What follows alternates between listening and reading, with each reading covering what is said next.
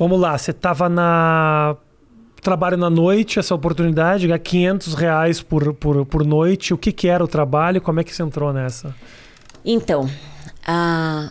na verdade a menina me enganou, né? Porque não ganhava 500. Ela só falou aquilo, eu achei que era 500, mas eu ganhava menos para fazer show. É, fui ganhar mais depois de famosa para fazer show de striptease. Uhum.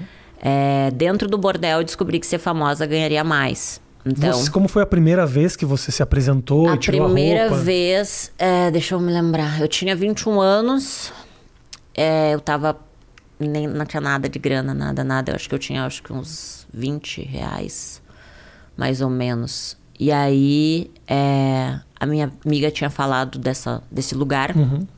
eu fui nesse lugar, não gostei, achei um ambiente meio sujo, assim, e e aí eu ia voltar para casa e a dona do ambiente, que é bem conhecida lá em, em Porto Alegre, ela me, me, apresentou um desembargador.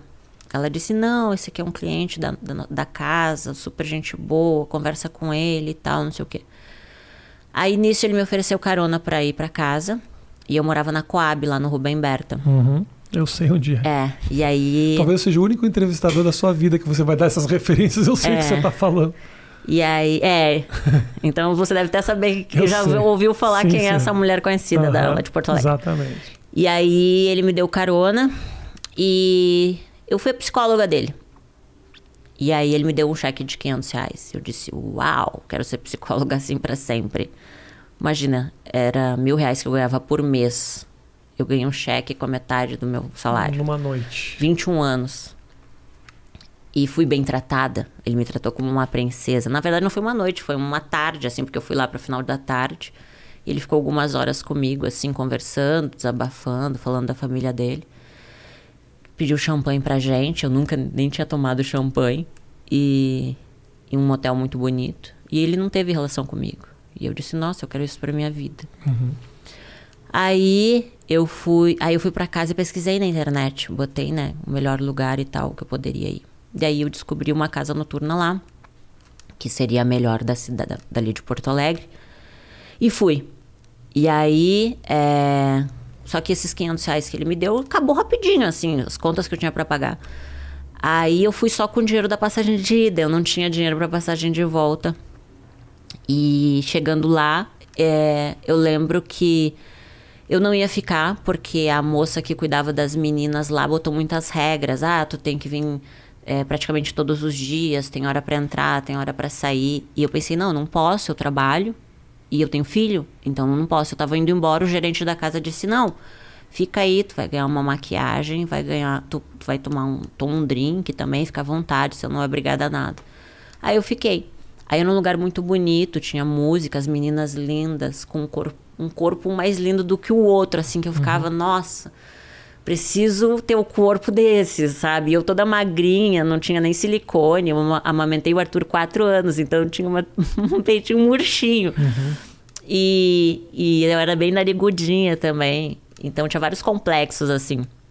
E aquelas mulheres lindas, daí eu entrei num lugar lindo, sabe? Aí eu fiquei lá sentada, e aí veio um rapaz muito bonito, e a gente começou a conversar, e daí eu falei que eu era coordenadora de RH, que eu estava passando por um problema financeiro, que era a primeira vez que eu estava lá. E ele, ah, quanto que tu precisa? Eu disse, mil reais. Ele disse, eu vou te dar.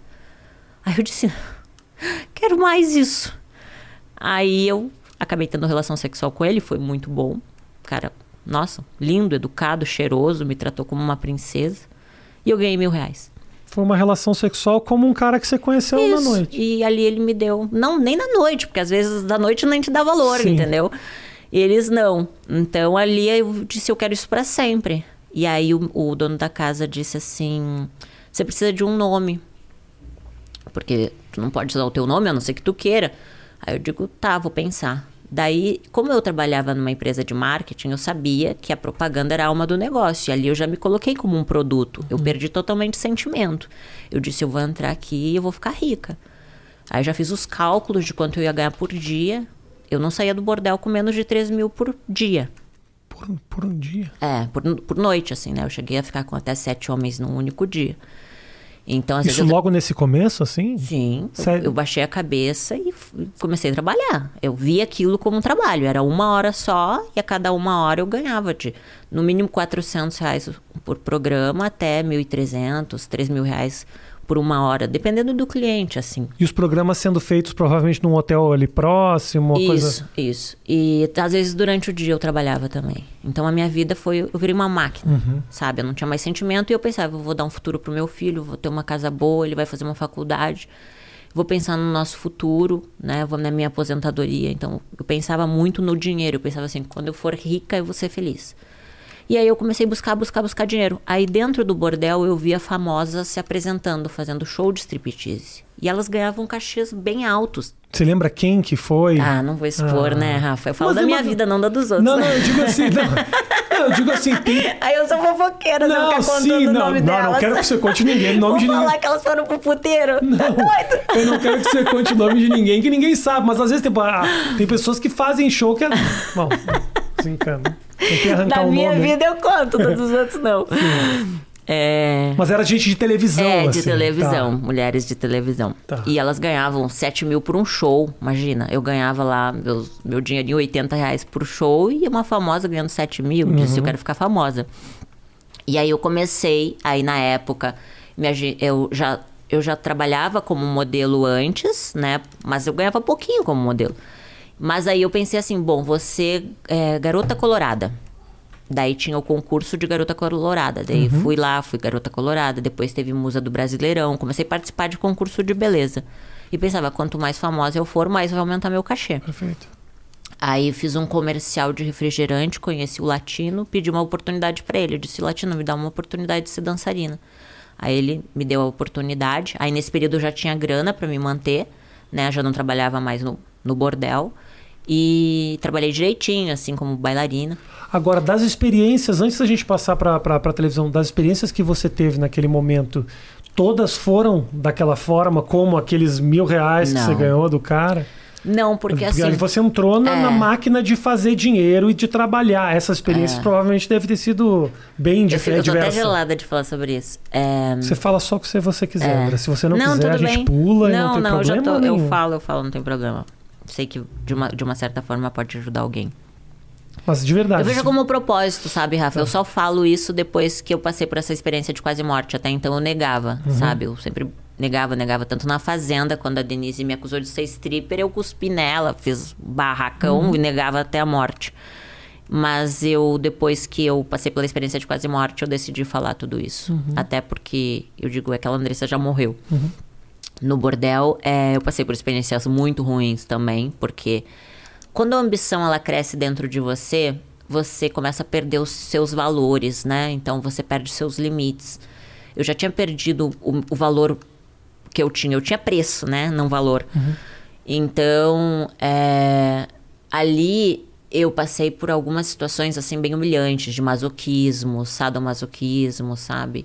De, de aceitar fazer relação sexual, fazer, né?